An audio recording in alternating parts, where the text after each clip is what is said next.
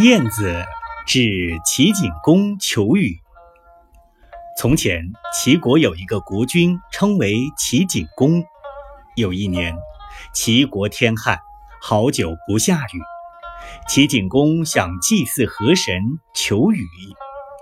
燕子说：“不必，祭祀河神是没有用的。河神以水为国，以鱼鳖为民。”天久不下雨，他的国也要亡了，民也要死了。坦然，他能够使天下雨，早已下了。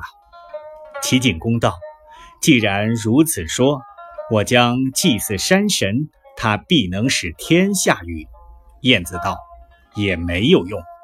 山神以石为骨，以土为肉，以草为须为发。”天久不下雨，谷也要被太阳晒痛了，肉也要被晒焦了，头发也都要枯了。